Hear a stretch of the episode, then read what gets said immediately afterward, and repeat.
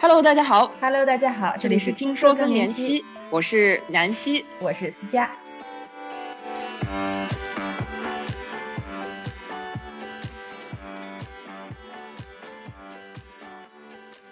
十月十八日是世界更年期关怀日。去年的十月十八日，我们开始了听说更年期的播客节目。今年的十月十八日，南希和团队经过整个夏天的准备，给大家呈上一份大礼——一部关于更年期的纪录片。这是一份献给各个年龄阶段的人的礼物。我们希望通过纪录片的方式，向大家更系统、更深入地讲述更年期女性在经历一段怎样的旅程，让大家更懂得如何支持、陪伴正在经历更年期的人。我们在过去两年的伏案研究和调查采访中，发现针对我们亚洲人的研究是少之又少，而且面对更年期，亚洲人的情绪表达也更加内敛，更加难主动去寻求帮助。所以，面对更年期这个话题，亚洲女性的困境不光是个医疗问题，而这个问题的解也不光在医院里，更在家里，在心里。所以，我们的团队希望记录下来现在的困境与希望，帮助这些每天无声上演着的故事发出声音，让大家看到自己在这个故事里的角色。如果有纪录片制作者朋友们，可以联系我们一下，分享你的经验。如果大家对我们的纪录片感兴趣，请留言告诉我们。等制作完成后，我们会把成片链接发给大家。今天这期节目要录的是我们已经想了好久，说了好久，但是之前一直不成熟，终于成熟了。南希想在今年的十月十八号，也是播客播出一周年的这个时候，南希又要有一个大招了，搞了一个纪录片。然后我知道，因为这个纪录片主要是在英国拍摄的，所以我是远程的略知一二，但是也非常好奇这个过程，所以咱们今天就让南希好好来给大家讲讲拍纪录片从一开始的缘起到后来的这个过程当中，以及现在收尾阶段他的一个感受。首先，南希，这是不是你第一次当导演做这么一个事情？哎呀，导演真的不敢当，听到导演我就觉得有点慌慌的。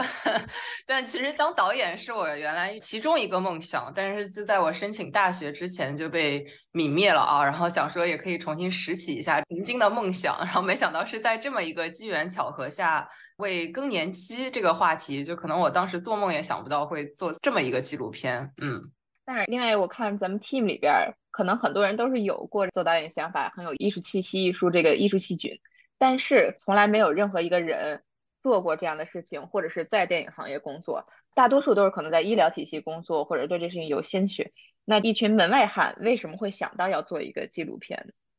对，我觉得先介绍一下我们主创团队的背景吧，好不好？首先，严之前一直是一个科学家，然后呢，在国际药企做各种各样的科学研究呀，然后也做市场的营销。相当于从幕后的科学到前线的做营销工作，在他其中的工作当中呢，也是长期的接触到更年期这个话题。但是更年期对于他自己来讲呢，其实没有和这个话题和解的契机，就是他妈妈的更年期。嗯，那我们也是机缘巧合遇到了，呃，因为更年期这个话题。另外一个主创团队的成员呢，就是飞啊，他也是我们节目的老嘉宾了，大家也非常的熟悉。如果听我们节目的人也知道。呃，他是一个正在经历围绝经期，而且是非常非常多的症状令人心疼的这么一个医疗从业者。那他本身是在英国伦敦非常知名的一个 Cardiovascular Center Royal Brompton Hospital 一个特别有名的心血管的医院工作。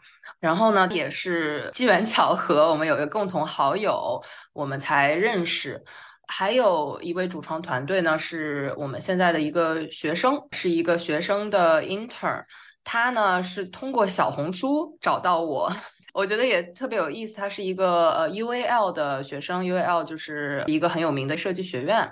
他呢是做 service design 的，就是服务设计的。我们也是因为开通了小红书，听说更年期的官方号，然后我就正好收到了他一个消息，他就说呢，他的毕业设计就想要专门针对更年期，尤其是在伦敦的一些华人女性她们的经历，感觉所有的这些离我非常亲近的这些资源都好像在往这个方向推，然后正巧呢，我认识的这些医疗专家，特别感谢 Doctor Vikram。他也是 Harley Street，就是英国顶尖更年期的专家中非常有名的一位专家。然后包括我们的 Professor On，那之前也参加过我们的节目拍摄，洪胜明洪教授也是对我们非常的支持。然后在他们的这一个介绍下呢，我又认识了很多，不管是医生也好，护士也好。药剂师也好，或者是 psychotherapist，就是心理学，所以各个学科的以更年期为主题的一些专家，都因为我们对更年期的这份热情，还有我们迄今为止已经聊了将近一千名世界各地的女性啊，所以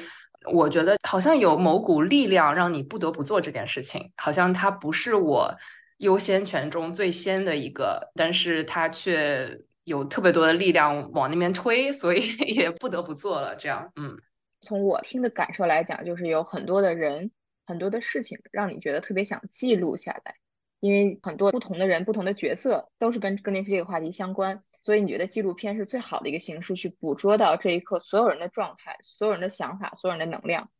对，我觉得是这样。就是我们之前做播客嘛，虽然我很喜欢播客的这个媒介。但是有些时候，我觉得少了一些对整体的一个把控，因为我觉得很多时候我们聊了一期，但是这期我总觉得有过瘾的地方，但也有不过瘾的地方，因为我很多想要讲的故事没有讲到。那我自从关注更年期以来，如果听过我们节目的也知道，我是因为我妈妈的更年期，然后她更年期。不同的症状，尤其是这种心理层面的、生理层面的，和血压相关的啊，和焦虑相关的，所以它是一个非常非常复杂的一个话题。有时候我接收到听友的一些私信呢，就问的一些问题，我自己心里面也很过意不去，因为我觉得明知道这个故事是可以更完整的，但是我们时间就那么多。对吧？然后大家能给我们的这些注意力也就这么点儿，所以我就想说，有没有一个更好的，能让我更爽的，也让大家听着或者是看着更爽的方式？还有另外一个原因，就除了想要把这个故事讲完整之外呢，还有就是我感觉随着我聊的人越来越多，我感觉我记性会越来越不好的一个人，所以就是确实像你讲的，可以。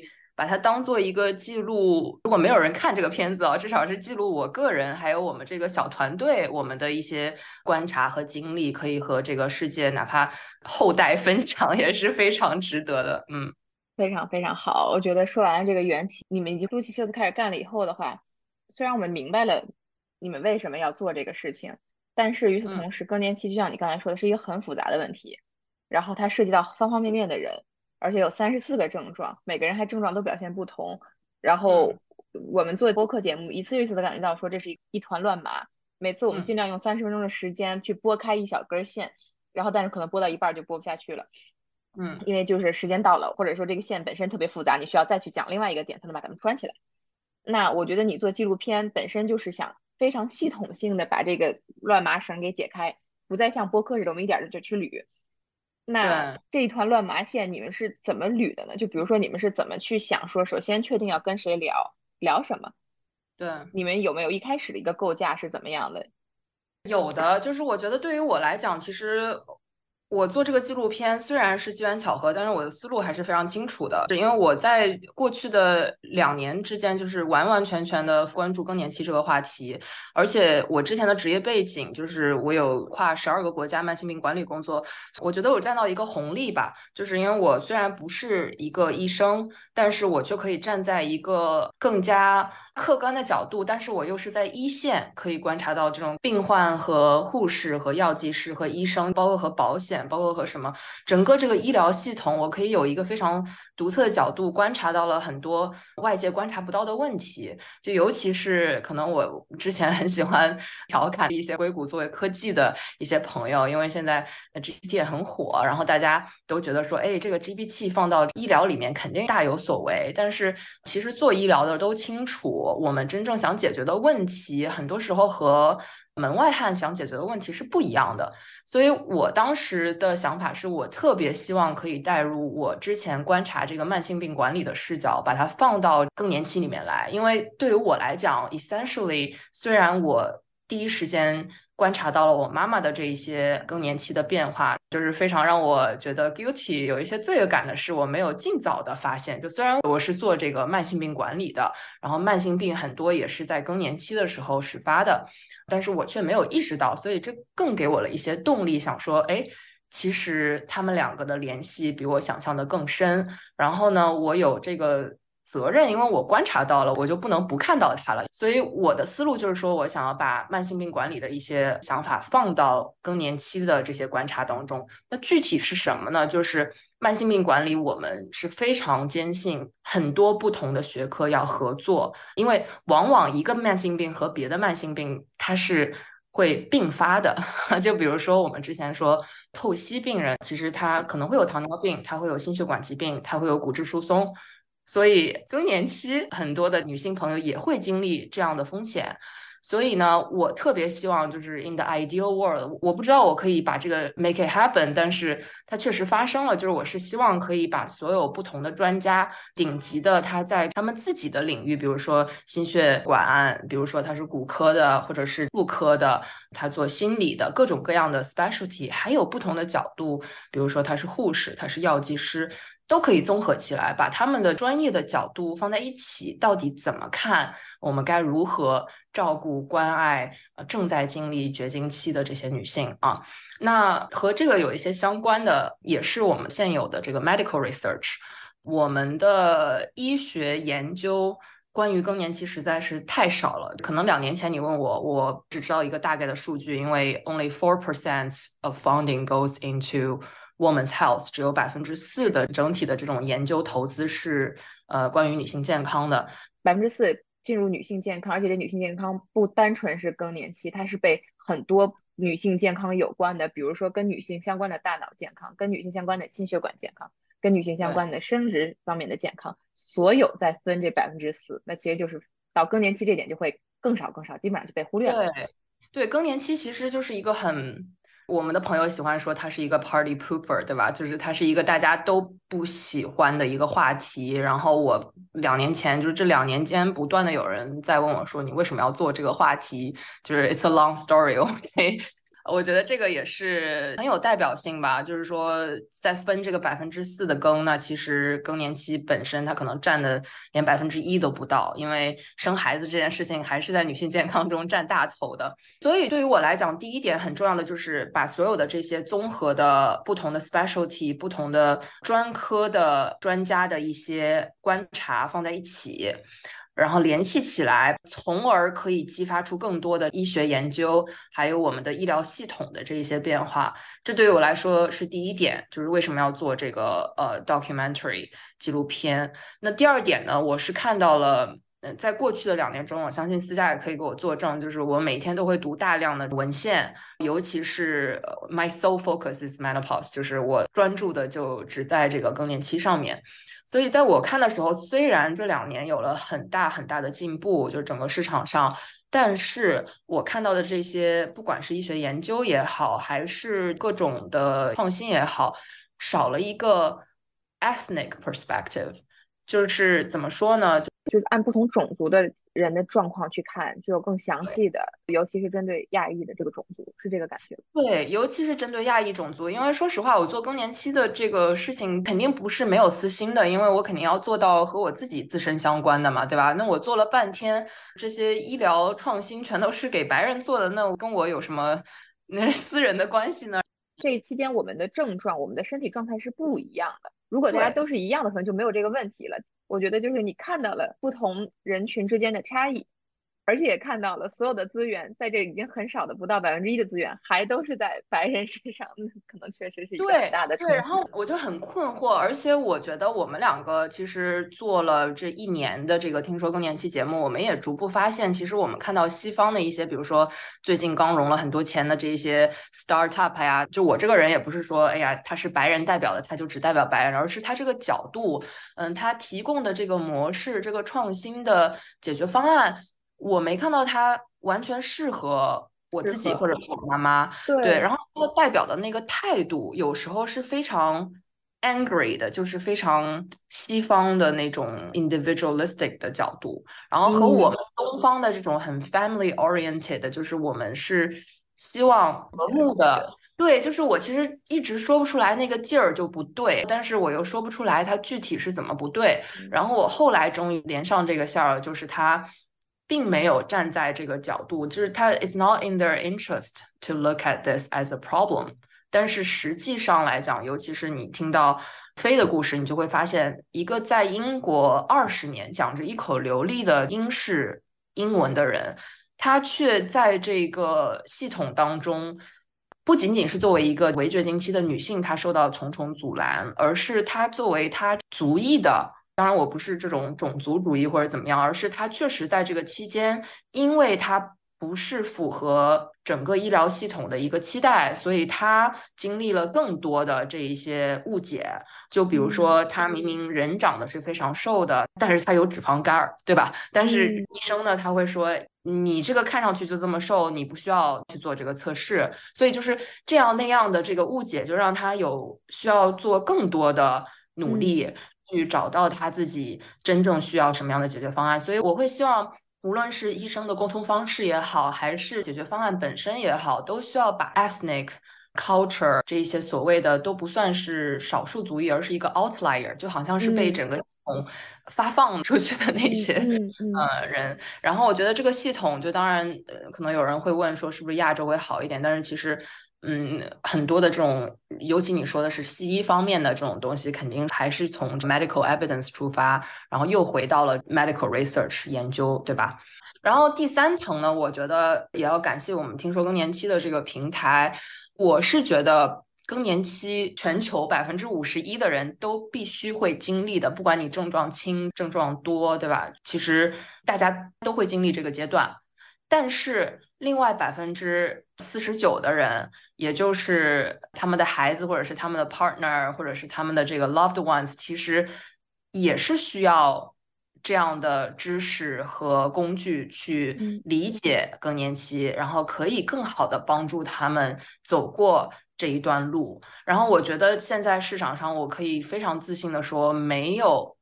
任何的解决方案。去帮助这一些家庭，我是想说，其实有时候我们可以延伸到不一定是家庭，可能是朋友，对吧？甚至是职场这一些。但是我觉得最主要的来说，对我来讲，第一个 tier 就是家庭，因为我读到越来越多的文献也好，包括我采访的这一些女性也好，包括我们主创团队的严啊、飞啊，呃，包括我自己，其实妈妈在更年期的时候，你作为女儿，你是会。经历很多的，尤其在我采访的一些女性当中，会对她们的更年期造成很大的困扰，呃，所以我觉得这个东西，我们作为妈妈的女儿是有这样的遗传性，或者是我们在成长的过程中会接触到这一些，对于我们作为家属来讲，也是需要。有这样的就可以给我们合适的解决方案的，所以呢，综合这以上三点，无论从医疗系统研究的角度，还是从文化、种族的角度，还是从家庭更年期女性身边人的角度，我觉得都是需要有一个更加完整的故事讲出来。嗯，那整个列出来你这个。讲故事的思路以后，你都请到了哪些人？比如说医疗系统，我觉得可能大家会想象的是医生，那都有哪些医生你请到了？第二个，从种族层面，你是说请的医生更多的是，比如说是亚裔，或者是有少数族裔代表，还是说你有什么方式去表达的？然后最后一个，就比如家庭这块，比如说听你说完了以后，我的期待是你，你是不是会请像你说的女儿，或者甚至是儿子，甚至是丈夫？你是不是也挺家庭的人？你是不是在每一个你想找的这角度都找到了一些人来去记录这个事情呢？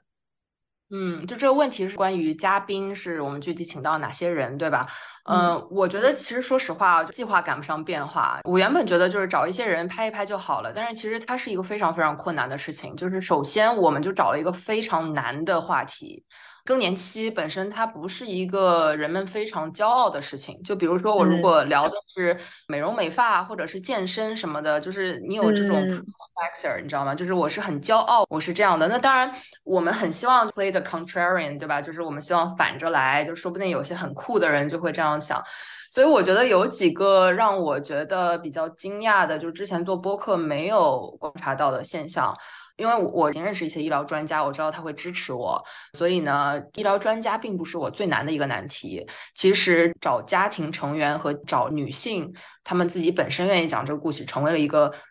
最难的难题。这个好像跟我们播客的感觉是相反的，因为好像播客的角度。因为不露脸，可能他们好像更觉得 OK。就虽然也不是很简单，但是他们觉得说那聊就聊吧，我画个名也可以。这点是咱们当时做播客的一个原因呢，就是播客它有一个私密性，所以虽然我们在这聊了，但是大家会觉得我可以表达我的观点，依然不让大家知道我是谁。但是你们这个纪录片可能一下就把最后一层这个窗户纸也捅开了，哪怕你从背面拍，它都会有一个担忧。对他可能会问你很多问题，说你们要在哪儿发呀？这个跟谁呀？有一些其实是愿意，但是后来又变卦的这些，我比比皆是。我觉得就是做了纪录片，如果任何人要做纪录片，Number One 就是你一定要厚脸皮。我前两天还在跟我一个文旅学院的朋友在聊，他之前去参加了一个 documentary 的训练营。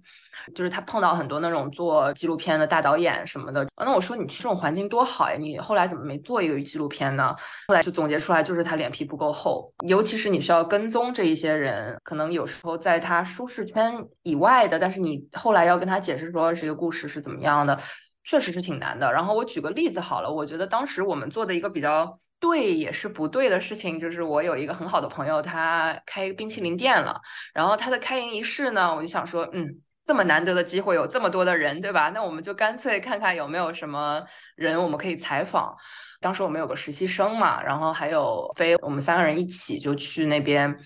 去的时候我们就想好，就是这是我们的 spiel，然后我们要找 A、B、C、D，就是不同的性别的、不同的年龄的，然后不同的种族的，对吧？我们就是想要做一个这种小小的 affirmative action，就想要说，哎，我们可以很多元的聊这个更年期的话题。没想到就是。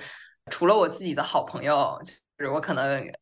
戳一戳他们，你们可以来聊一聊呀，怎么样？真正陌生人能够 convince 他们来聊的，真是少之又少。就是我们还是有几个 successful case，但是确实这是一个我们估计聊了，嗯，二十几个，大概有百分之八九十都是说 no，或者是说 OK maybe later，然后我们接下来再 follow up，可能。他会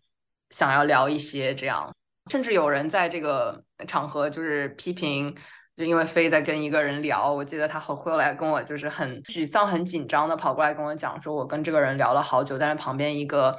比较年长的女性跑来说，It's quite inappropriate to do this in this environment，然后我们就不知道该如何反应，因为。很明显的是，他经历过这一些，但是他却觉得我们做的这一切非常的不合适，啊，就不优雅。对，所以我们这个过程当中就很多的自我怀疑，就会想说，哎，我们做这件事情是不是值得？因为好像就连我们想要代表的这一些人，就可能他们更年长，就是他没有在经历这个，可能已经过了或者怎么样，他们对这个东西是很排斥的，呃，然后我们。下意识就是没有做自我分析，或者是对这个情况做分析的情况下，我们会觉得非常的沮丧，然后我们会觉得说，啊，我们就干脆不要做了，或者怎么样。但是还好，我们就是一直坚持下来。对，然后但这期间，我觉得 on the positive side。我却发现年轻人好像对这个话题更加敢聊，这就让我想到我们播客一直的痛点是我们找不到男生来聊，但是我们做纪录片的时候，我们却找到非常非常 amazing 的男生。愿意聊，有一个就是让我印象特别深刻的是一对兄弟，他们两个是马来西亚的兄弟，然后他们家是有三个男生，他妈妈是独自抚养他们三个人长大的，然后大儿子呢，他很早就出国了，然后中间的那个儿子，他是就相当于妈妈的更年期，就是跟这个中间的儿子，他是负担起这个家里面的男人的责任，然后我就发现哇，这个男生真的聊他妈妈的时候。他就是二十岁的一个小男生吧，但是他在聊他妈妈、观察他妈妈的时候，我们就问他问题，说：“哎，你妈妈的更年期怎么样？”他真的回答出好多好多，就是非常细致的观察。然后我就觉得哇，有这种儿子真的太感动了吧！而且他又会说：“那我们兄弟几个，就虽然不知道怎么办，但是我肯定会跟大家讲说，妈妈现在可能不舒服呀，那我们应该怎么样？”就我觉得哇，真的是非常贴心了，这个。先选的儿子，对就，咱们原来老开玩笑，我们说女儿像小棉袄可以很贴心，儿子更像小皮裤，就是可以挡风，但他并不一定贴心贴身的这种感觉。但我觉得这个就是一个小棉裤，就是 对对，真的是一个小棉裤，然后我觉得他大哥真是相形见绌，就是他听到他弟弟讲这些事情，他其实自己本身也是惊讶的，因为我当时是采访了他们两个，就是，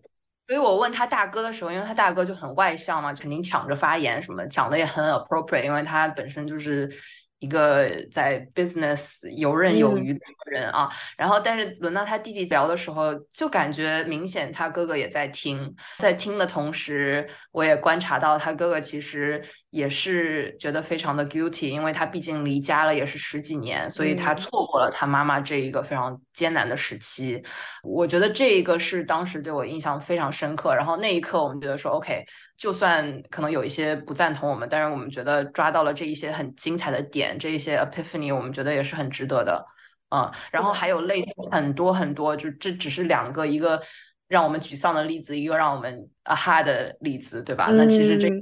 很多很多类似的这样的故事，嗯。而且我觉得，其实你们筹备就是请人跟大家聊这个过程，已经一次又一次的反映出来更年期这个话题的困境，就是。如果我们拍一个纪录片来记录你们拍纪录片的这个过程，都很值得记录的一点，就是感受到这个话题本身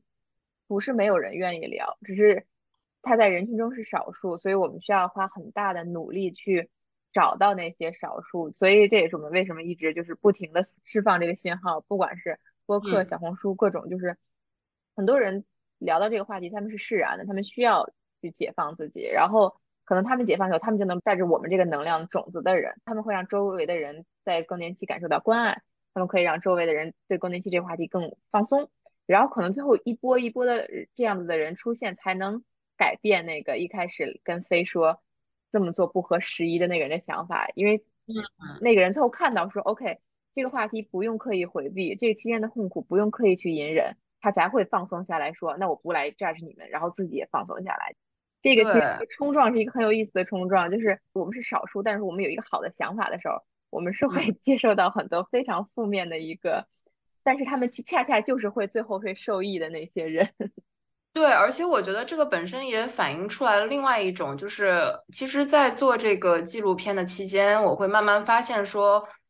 认识到更年期的多样性的人非常的少，因为大家还是在一个非常。落后的想法，就一提起这三个字，就是我们节目也讲了太多遍了，因为这三个字就是被污名化。但是污名化的同时，也引发了我另外一些思考，就有一些人他可能就是不爱讲的。有可能他就是一个没有任何症状，他觉得不值得讲，他真的没有任何症状。OK，因为本身是有这一些的，因为研究中说百分之二十，但是其实这个百分之二十中有一些他是不知道自己症状的，但是确实你碰上了就是真正没有症状的。还有另外，我觉得这个羞耻感还不是他自己下意识意识到的。我后来也在思考，比如说像我们孩子聊更年期，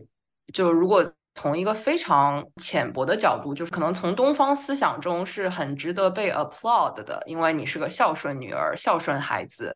但是如果你是一个女性，尤其你聊的不是更年期很 positive 的东西，就是可能会让别人觉得说，哎，你真的是为什么这么不能忍呢？所以，我们其实并没有说真正找到答案，具体怎么解决这件事情，而是我觉得不是说它结果怎么样，而是这个过程当中，尤其是我们采访的一些人。随着我们问的这些问题，让他们了解到了说，OK，那其实我更年期也不全部是这个 being clouded by the pain，就其实我从这个期间的成长是非常巨大的。然后我可能之前关注的都是痛苦的症状，或者是我关注的是我自己没有症状，但是我听到的全都是别人的 complain，或者是脾气不好的这些经历，但是却没有看到说，嗯，这是一个人生很重要的转折点。它是其实是可以有这种发光发热，然后有很不一样的、很精彩的一些 attitude，就是你可以用不同的态度去面对它。我觉得所有人对更年期的态度本身都会影响女性这个时期的经历。嗯，我觉得这个是非常有意思一点，就是其实你们在拍这个纪录片的同时，也给所有你们采访到的人，尤其是经历更年期的人以及他们的家人，甚至其实对于所有的医务人员，也都给他们。创造了一个对话空间，这个对话空间是在他们本身生活当中不存在的，因为让这些所有人，他们都有了一个可以倾诉的对象。他们可能本身每天每个人经历的是很多东西，但是他们没有这个机会说去，哎，退一步来看他们自己所有的经历，看他们自己去沉淀一下。而你们拍这个纪录片，恰好我觉得是给所有的相关人员一个沉淀一下的一个机会，就是跳出他本身每天不断重复的事情，或者每天在经历事情，他在怎么去看整个这个问题。那在这个过程当中，这个现实不存在的场景被你们创造出来的场景，首先我就想问说，是不是这些人在做这个时候有新的觉知？你说有的更年期期间的人，他在跟你们聊的时候，他是不是会有一个突然觉得说啊，其实我的更年期也没有那么这样那样？然后那些医务人员，他们是不是也有这种在拍摄的过程当中的一个啊哈这么一个感觉？有有，我觉得就是 aha moments is everywhere，就是尤其是医疗人员本身给我了一个 aha，对吧？尤其我。认识的这一些医务人员，我在跟他们接触当中，我不断的会强调我发现的这些问题，然后我觉得他们是抱着很有兴趣的角度。其实这些医务人员全都是以支持我们的态度来参加，因为他们也是有很多病人在排队的。大家也知道，我们不断强调说，这种更年期的专家非常非常的抢手，因为现在不论是在英国，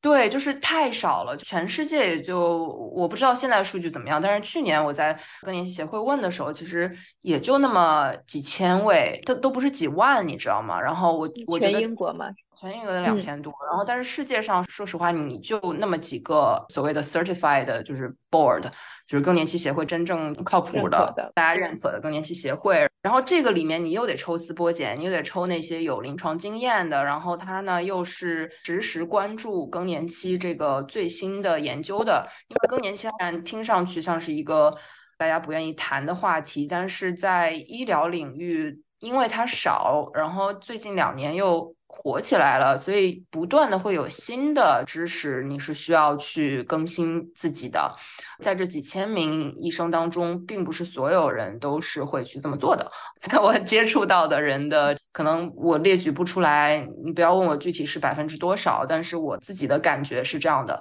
所以我们这一次邀请到的这些医生都是我自己本身聊下来非常尊重的。然后在聊的期间，从我们刚刚开始接触他们，有一些可能是完全陌生的，就是有人帮我介绍的一个 warm intro 介绍过来的。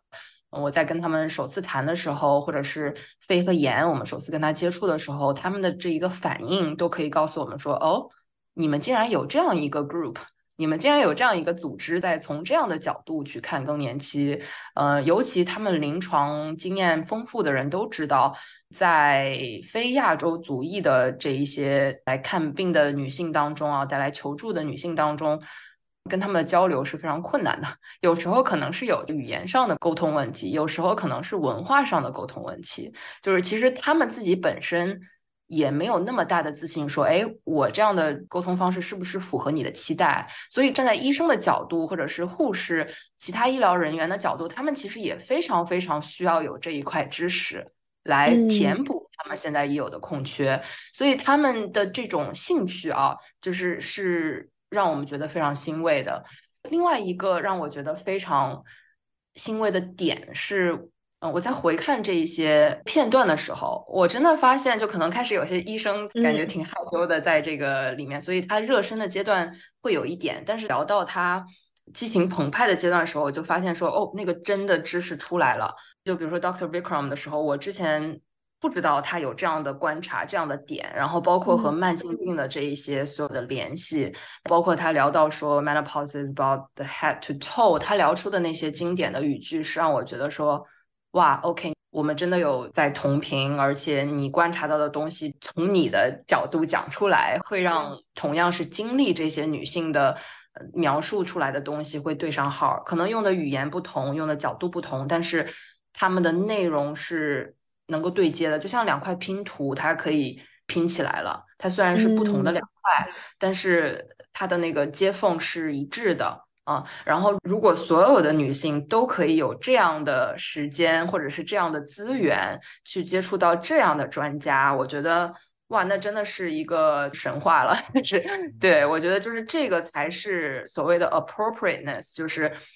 你的症状或者是你的风险、你的健康管理和真正能够帮助到你的人，就是这些专家，还有真正这些全面的解决方案可以能够 match 到一起，这个才是我们。不管是听说更年期也好，还是我们 Missile Documentary 也好，最终能够达到的目的。然后我觉得通过这个纪录片，我看到了那个 Silver Lining，就是我看到了他们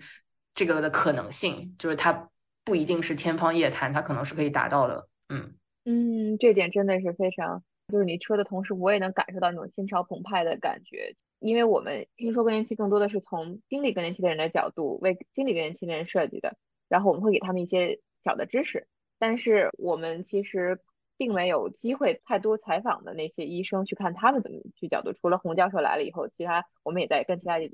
这些医生去聊。但是确实我们知道，想要一个好的更年期的这个临床体验，它其实可能是需要首先医生要有足够的知识，其次医生要知道怎么去跟每一个个体对话。然后有这个信任，第三一层也是就是可能双向的一个互动，作为更年期患者，他能更好的跟医生去交流去分享，可能整个一步一步才能串起来一个非常积极、健康、有效的这么一个医疗体验。然后这个我觉得也是借助于纪录片你看到了，然后我们也希望等我们看成片的时候，更多的人能看到是有这么一个可能性，是有这么一个方向，而且这是一个好的，我们可以一步一步往它靠近的一个方向。我觉得这个还是。挺给大家一个希望，一个震撼吧。那你说了很多，在这个拍摄过程当中非常积极的，然后以及非常给大家希望的东西。可是我觉得肯定不可能只有这样的。所以在这过程当中，有没有什么让你们觉得或者是意外？比如说一个人说好了愿意聊，但结果后来发现他最后不想聊了，甚至其他的各种的吃瘪呀，或者是在拍摄过程当中，你们有没有什么让你们觉得心灰意冷的时候呢？我觉得有是一个技术层面的吧，就是我们都是门外汉嘛，naturally 就是我们做这个纪录片这件事情，当然我就很感激一些朋友，然后包括我们还有一个听友，他就是做电影纪录片的，还给我们一些，也再次感谢我们这个听说跟联系平台，我们其实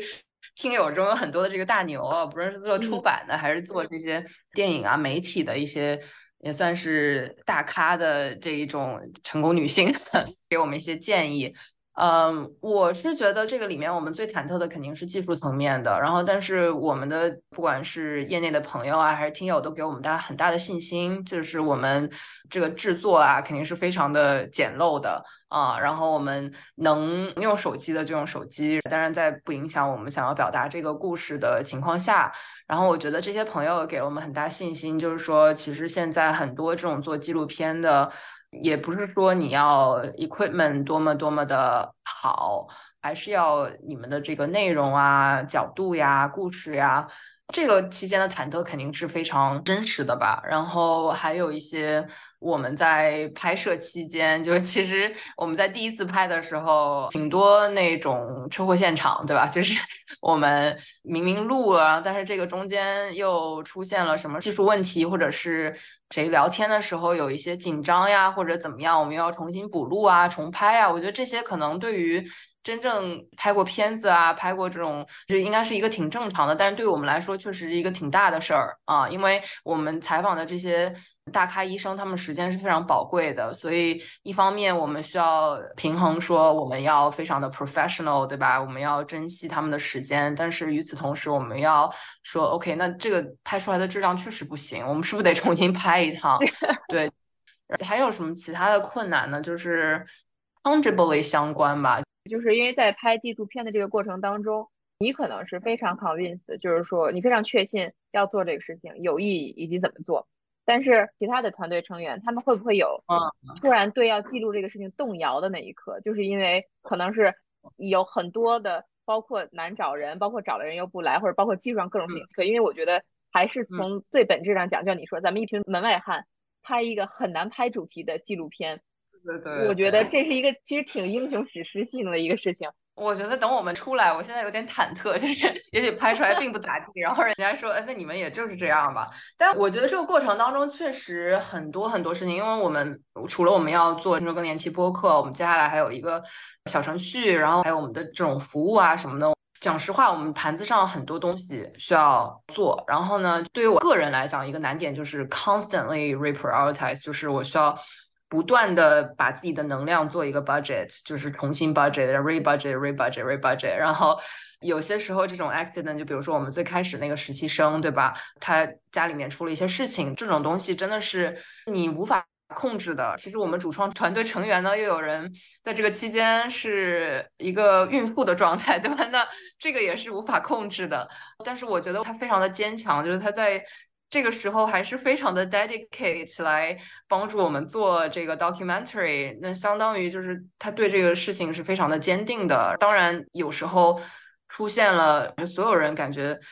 都像是一时间家里面有事情，或者是怎么样。就我觉得这种可能在任何成任何一件事情的时候，你都会有一个这个。你比的是最弱的那一块板，就是你是不是在你所有人都出事情的时候，就是你没法控制的这种不确定因素。对，就是这种所有的不确定因素都貌似在同一时间，感觉就像是上天在跟你开玩笑，就是所有的人都在同一时间出现了各种各样你非常非常可以理解，但是却。对于这个 project 来讲，相对来说比较 detrimental 的一些事情，然后我觉得这种交火的感觉其实对我来说并不陌生，因为我在之前的工作当中也是不断的有这种事情发生。但是确实做这件事情是我内心非常的 care 的，它不是一个给别人的工作，它是一个我们共同，而且我们这些所有人在一起是非常有使命感的。尤其在最难的那一周吧，就是所有人可能都是比较 slaggy，就是 non-responsive，但我们真的有很多事情要做，那这个时候肯定心里面会产生动摇的。然后我自己手头上有很多事情要做，对吧？然后我觉得这个就是，我觉得就很可惜吧。就是如果这个事情不能够完成，然后我们又积累了这么多使命感、这么多的期待、这么多医生、护士，然后别人的情感和时间，我觉得这个终归是。就感觉你这个东西不往前推是不行的，所以我非常理解有些东西就是你开始了，你真的想结束是很困难的。然后，但是我觉得我虽然可能在某一两周的时候是感觉有些动摇的，但是我心里面清楚这个事情还是一定会发生的，只是一个早晚的问题。然后我觉得比较庆幸的是我们现在有进度，然后希望我们可以在这个十八号 准时跟大家发这个 trailer。嗯。我们也欢迎听友朋友们，如果对纪录片熟悉，来告诉我们是不是所有纪录片都会经历这个阶段？因为我觉得它毕竟不像是一个，比如说什么好莱坞大制作或者商业片，就是你有充足的资源可以去让所有人来全职去非常投入的做这件事情。因为纪录片真的就是很多时候是没有什么资源，就是我们想记录一件事情，然后是一个非常好的心去做了，但所有事情做的过程当中肯定会有碰到困难的那一刻，然后因为我们没有足够的资源。这是不是一个经常常见的纪录片困局？我觉得这一点还真的是可以讨论一下。对，我觉得我们这个如果真的做出来，我真的很想跟这些纪录片制作者们好好聊一聊。其 实我觉得我们这个其实是我无法想象的做出来一个纪录片的方式。但是 anyhow，我也没有这么多的经验，说看到这么多的故事，对吧？嗯，对。而且我觉得在你整个讲述的过程当中。其实我脑子里会不停出现的一个词儿，就是说，我觉得你们这个纪录片相当于一个更年期的仪式感，就是它会让很多非常琐碎的更年期经历，或者非常琐碎的更年期医务人员的经历，突然在那一刻被凝结下来了，让他就是说，我们这一刻花一点时间来想更年期这个话题，它对我们生活的影响，我们希望它往什么方向发展，就好像我们老说就平凡生活的仪式感。你们这个纪录片相当于是给更年期这个话题、这个时期搞了一个仪式感，一个小的节日一样。我觉得这点是就这么看，其实是一个蛮浪漫的一个感觉。嗯，就浪漫不是说那种给朵玫瑰那种浪漫，就是很普世那种了。你这个浪漫是对生活的一个，相当于这个事情是一件很难的事情，但是你会从另外一个角度去看，就是他这段经历本身是什么，然后可以去超越所有这些细小的。琐碎的、重复性的，让你觉得已经忘了你为什么在做这个事情的同时，你重新又回到本源去看这个事情。对，我觉得可能我还需要再花一段时间，就可能十月十八号也好，消化一段时间，然后再回头看这件事情。因为我现在总体感觉 I'm still in the middle of it，对吧？我我现在还在制作的状态当中，然后还在觉得说有什么东西是不好的，然后我觉得。有些东西我觉得可以改进的很好的，然后我觉得我们整个团队其实也是有 perfectionist 的这种思绪，然后我觉得你把一堆 perfectionist 的思想的人放在一起，其实还是需要能够平衡的。然后我觉得非常庆幸的是，我们整个团队的都是一帮情绪非常不能说所有人一直都情绪平稳，但是我觉得大家都是对情绪有一个很好的认知的人，然后情商也是非常高的人。我觉得我应该是我们整个团队中情商最低的。然后，但是我 feel lucky I'm surrounded by like people with like that, right？我觉得这个太难得了。不管怎么样，我觉得我们团队需要一个纪录片，对吗？就是我希望有人给我们团队的这个背后故事拍一个纪录片，记录我们每个人在这个过程当中遭遇的，不管是个人也好，还是和这个纪录片相关的、不相关的。就真的每一个人都是一部纪录片，在这个 纪录片的制作当中，因为大家隐私的关系，我没办法讲说所有人到底经历了什么。但是确实，你每一个故事单独拎出来，都是一个可大可小的个人经历。然后它正好在这个纪录片的时间发生了啊。现在等于是你已经进入了一个剪辑的状态，然后等于本身这个话题是很复杂的，而且你们现在手上有很多很多素材。有很多种方向可以角度可以去剪。你刚才聊到一个词，其实是我特别想问的，就是平衡。因为本身这个跟更年期有关的纪录片，它就有一方面是医学性，一方面是故事性的平衡。对，而且另外一个平衡是你想说的和大家想听的，因为这个话题本身就很难表达，它不是一个被很多人尝试过表达的一个话题。所以在剪辑或者在后边这个讲故事的过程当中，你觉得你现在很纠结的点，或者是说你最想表达的，但是你不确信的点是什么呢？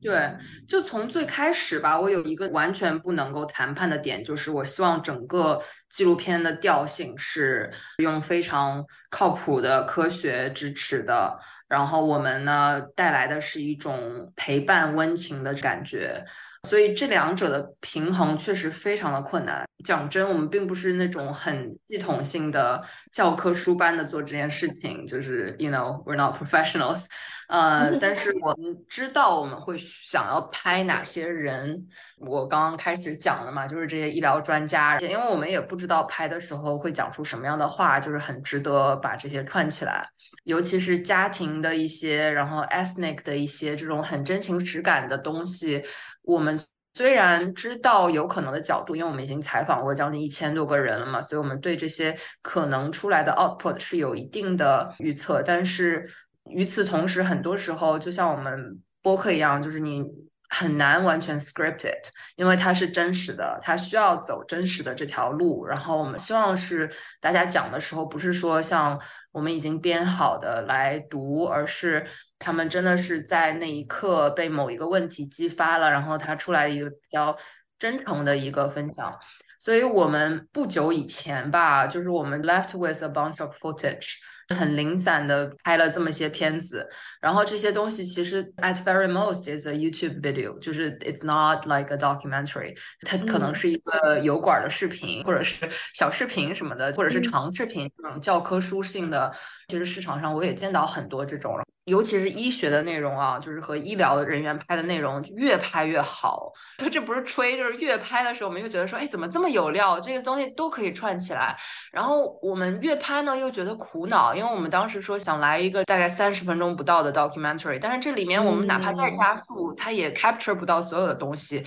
所以我们就是适可而止吧，我们就别再拍了。我们要开始想这个东西，如果不能按我们原来想的串起来，那我们得重新串。然后呢，这些东西又特别好，所以我们又重新找这个点。然后我感觉现在市面上，就比如说像英国的这个 Davina McCall，就是 Channel Four 的这个 documentary 是非常出名的。他从他的角度啊，包括他还出了一本书，对吧？然后我看到的这种 documentary 的调性，就像我之前讲的，它不符合我们东方人想看的调性。它不能代表全部，就是会有一部分人，我觉得就是咱之前经常聊的一个问题，就更年期女性有一部分是非常愤怒，她需要发表的，但有很多人她不是这样的，对，而且这部分特别遗憾的是，因为他们本身没有那么强的能量去表达，所以他在沉默中就被忽略了，就好像他们不存在一样。所以我觉得可能咱们本身听说更年期的意义，也是就给很多他们自己，或者是不愿意，或者是不知道怎么表达。或者是没意识到的人，我们在帮他们去表达，因为我们从周围的人角度会看到他们不方便说或者是不想说的东西，所以我们代表的可能跟他们代表的不是一群人。对对，然后我们又回到这一点了嘛？因为我觉得这一种是我们最真实的感受。我们作为制作人来讲，确实这是我们在采访过程中经历的一种思想的这种感慨。我们希望可以把观众、其他人也带入进来，就是带到我们的心路历程当中。所以，我们最终想的这个故事线还是两代人的这种有传承性的更年期的感觉，妈妈和女儿，但是又不仅仅是妈妈和女儿，因为我们这里面也有儿对吧？小棉裤这种，对吧？回到最原始的问题，这个片子是给谁看的？原来我会觉得说，哦，是给更年期的女性看的。但是后来经历了这个拍摄之后，我发现说，好像不是，好像是除了更年期女性以外，就是可能你要经历更年期了，或者你经历过更年期了，或者是你身边的人看的，就是你要走入这个世界，你要了解它多复杂，就是它多么需要。别人的关爱，然后他整个过程当中，不同的人的感受有多么的不同。就算你是经历过更年期的女性，你也不能臆想为你的经历就是别人的经历。虽然说是给所有人看的，但是我觉得更是给那些没有经历过的看的。我觉得如果可以作为一个。比如说医疗工作者，还有我们做科学研究的这些人，他们可以从中发现一些感悟，改变一些事情。那我觉得真是我们最大的一个回馈了吧？因为说实话，我们做这个东西真的没有任何 financial 的，或者是这种 commercial 的一些 factor，就是完全我们觉得这个东西是对的，就是真的是为爱发电，真的是为爱发电。然后就是发了一个我们很不擅长的电，然后也希望它可以。发射给真的有需要的人，或者是自己还没意识到需要的人。嗯，哎，我觉得说特别好，而且让我想到的就是可以看的一些场景是，比如说，我记得小时候就是咱们可能青春期或者什么的时候，家长会给咱们看一些青春期教育的纪录片，然后家长一播，家长就跑了，因为觉得很尴尬或者怎么样。但是现在就可以，比如说听咱们节目的年轻的朋友，你觉得你妈妈正在经历或者快经历这个阶段了。那其实就可以一家人来看一看这个，我觉得就变成了一个老少咸宜、合家欢的节目。对对，因为我觉得是会改变的。我也是开始做这个纪录片之后，我看到了一篇很新的报道，就是是不是更好的教育可以。改变更年期的体验，这个讲的是女性本身，就是观察实验的结果是 positive 的。讲白了，就是知识就是力量，尤其是在这种更年期非常复杂的体验，然后人人的体验都多多少少有所不同。埋一个坑，就是我们虽然众多的体验都不同，但是有相似之处，它可以分门别类。然后这个也是我们可能之后要做的另外一个 initiative，就是我们的电子检测，然后还有其他的一些，我们希望可以给不同的女性找到适合她的一个 path，就有点像一个领路人一样的，我们可以陪伴你去你想要到的那个终点。条条大路通罗马，你的经历和别人的经历可能是不一样的，但是会有人跟你类似，你不是一个人。然后也会有人知道这几个类别是什么，可以帮你引入到最适合你的。一条 阳光大道，对，但确实是吧，反正就是更年期现在肯定是一个阴影里的话题，所以能走上阳光大道也挺好的。现在读《道德经》嘛，已经读到四十几章吧，《德经》后边有一个 concept。就是冲，你知道吗？因为有阳有阴，然后还有冲。我觉得冲就特别有意思。阴我们都知道，对吧？阴气、阳气，然后但冲气，冲气是一个这个混沌的状态。然后我不知道为什么，就让我想到说，其实我们不同的时期啊，我们觉得好像你就是属于一直阴啦，你一直阳或怎么样，就是。那个属性，但是这个阴阳是一个很变化的，然后中间的那个状态其实就是冲。然后我在想，就是我们之前一直讲说，我们有青春期、更年期、中年，就是各种时期嘛，我们其实都需要找寻自己，然后可能就是那个冲气出来了。我觉得其他时期好像我们这个充气都有个环境啊，但是到了更年期，这个充气好像没有什么可以引导你，嗯，上冲下沉的状态。然后也是希望我们。可以有这样的一股劲儿，可以把这个冲到你想冲的地方。对，可以可以。反正听你讲了这么多，我觉得大家肯定非常期待看不同的这些人他们说了什么，而且这些人说完了以后，可能也会期待说给自己带来一些啊哈，或者是意想不到的。毕竟是一个大家并没有那么了解的话题。那现在说回来，就是咱们这期节目也快到最后了。首先想问的是。你看，在拍纪录片这个过程，我觉得它本身是一个探索的过程。你在这个探索更年期这条路上，如果用一句话来总结一下你最大的发现，以及它对你做更年期这个话题有什么样的影响，就是咱们一块播客一年，你自己做了两年，那在这个过程当中做这个纪录片，会对你整个在更年期这个道路上这个冲，会给你带来一个什么样的？包括是可能是这个体验本身的就是术层面对更年期医学上的影响。或者是整个甚至是道层面的，就是你怎么去做这个事情，它会给你一个什么样的感受？嗯，首先从术层面，我觉得它越来越可能了。可能两年前最开始把它当一个想法的时候，觉得说，嗯，可能我心里没什么底。为什么我会想做这个事情，也是因为它难，对吧？它可能有一些不可能，所以就是有这种欠折腾，然后就是想要去 看怎么可以解决这个问题。然后更重要的是，这个问题是大家真实需要的。我觉得。这个术层面呢，就是我更加的笃定，我们做的这所有事情确实有很多人他是需要的。还有一个另外术层面的是和这些专业人士聊，它是可以达成的，只是这个中间要经历多少，肯定还是需要再磨一磨。但是我看到了更多的让我笃定的点，嗯，就是它是一个早晚可以达成的事情，只是 it's a matter of when。希望这个是我们可以帮忙达成的。但是我觉得这个就要到道的层面嘛，因为我觉得作为任何一个创业者，或者是你在做一个之前没有人做过的事情的时候，你总归会有很多的不安全感。然后我觉得道的层面就是你会想说，OK，你会更享受这一路上你可能接触到的人，然后你接触到的这个 concept，你收获的这一些 epiphany，嗯，我觉得这个本身就是一个你要能够。排除之后，可不可以达成真正某一个终点的情况下，你还是可以享受这个过程。这期间肯定是非常难的，然后你也可能完全没有任何收获，但是你能够享受这个过程，这个可能就是那个道。但是你收获到的可能是这个路上就是这些人，就是这些思考。我觉得这个期间其实还是比较难得的吧，就是人的一生能够经历这么小众的一个话题，然后这么小众的一个事情，就我学会了更多 appreciate 这个道上本身的东西。嗯，我不知道这个算不算你说的这个道？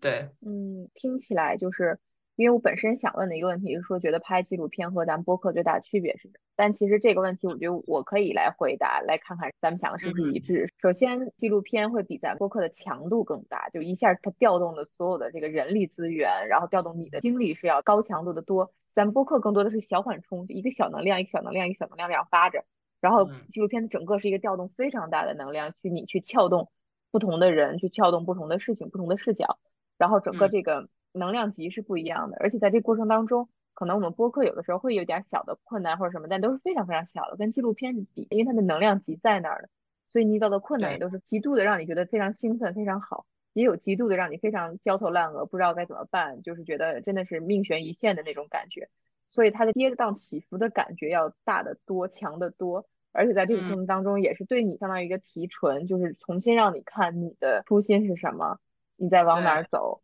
所以就是整体感觉下来，在这个过程当中做了这个纪录片之后，你更笃定的在这条路上走，因为你看到了更那个 silver lining，你看到了那个方向，而且你也看到了你为什么可以往那儿走，从你的动机以及你的方法，从各个方面上，你都可能再次重新的有一个磨合或者是认知的一个过程。所以我觉得这个纪录片真的是让大家越来越期待，想看看，我们也来学一下这个术的层面的东西。同时来感受到你这个道的层面的一个收获。我觉得这个道上肯定不是一个人。如果 anything about it，就是我会说这一路上收获的人，我觉得一定要 emphasize re-emphasize re-emphasize，就是更多的时候可能拍片儿，我们有团队的这个 dedication 是让我。非常的 amazed 到，比如说你在 corporate 环境下，我交给你这个任务，你去做，就是达不到的程度。因为我们说了是用爱发电，但是可能我不知道有没有描述的非常准确。大家是真的就是 go extra extra miles，因为这个期间太多太多的变化了，而且很多是 last minute。当然我不会 name 这个团队的成员名字，比如说他大着这么大的肚子 去。采访对吧？然后又是有很多各种各样的这种风险什么，我觉得真的是非常非常的难得有这样一个团队。包括我们各种外援啊，包括新来的 intern 啊，所有人就有力出力，就各种各样的。包括我妈妈来伦敦看我的时候，她也跑去帮忙，就是各种各样的人。我觉得这个是非常非常值得 cheer 的。虽然这个节目我们两个聊的是我们两个人啊，但是我还是希望有很多的机会，如果我们可以采访到他们，或者是听到他们角度的故事，我其实也挺好奇他们看到的这个树和道是什么。嗯。好的，那我觉得今天我们就可以聊到这儿，也是让我们聊完了以后，觉得首先非常期待看给更年期这么一个阶段提出仪式感感觉的这么一个纪录片是什么样子。其次也是希望接下来能有机会跟团队的其他成员聊一聊，看看他们是怎么看待这个过程，然后以及成片出来以后，我觉得我们甚至可以思考说，要不然在节目里做那个 reaction，就一边看一边评论，我觉得应该也挺有意思的。然后也欢迎咱们听友们跟我们一起来看，然后一起来评，因为我觉得这个事情本身就是我们也挺希望跟大家有一个能一起交流的这么一个媒介，然后这个片子可以更高能量的去把我们想传达的事情告诉给大家，所以我们嗯期待十月十八号能看到这个片子啦。嗯，好的。如开头所说，我们的播客节目一周岁了，在为一周岁生日开心的同时。我们也感谢大家对我们的包容、支持与陪伴，和我们一起从最开始的尝试，逐步走到现在，就像陪伴小孩学步一样，慢慢成长。